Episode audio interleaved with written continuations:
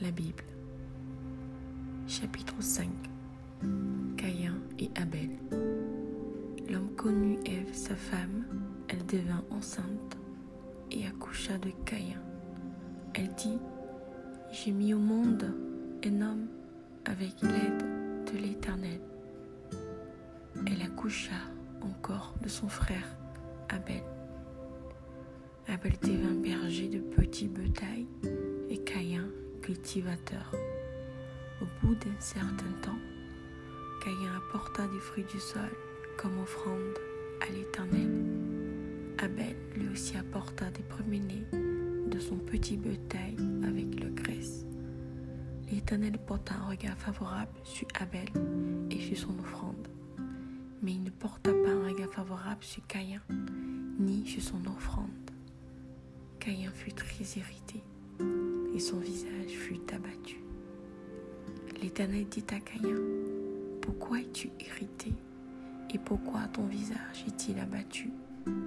Si tu agis bien, tu relèveras la tête, mais si tu n'agis pas bien, le péché est tapis à ta porte et ses désirs se portent vers toi, mais toi domine celui. Cependant, Caïn adressa la parole à son frère Abel. Et comme ils étaient dans les champs, Caïn se dressa contre son frère Abel et le tua. L'Éternel dit à Caïn, Où est ton frère Abel? Il répondit, Je ne sais pas. Suis-je le gardien de mon frère Moi? Alors tu dis, Qu'as-tu fait? Du son de ton frère crie du sol jusqu'à moi.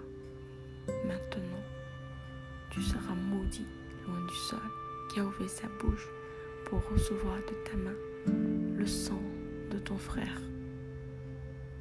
Quand tu cultiveras le sol, il ne te donnera plus sa richesse. Tu seras heureux et tremblant sur la terre.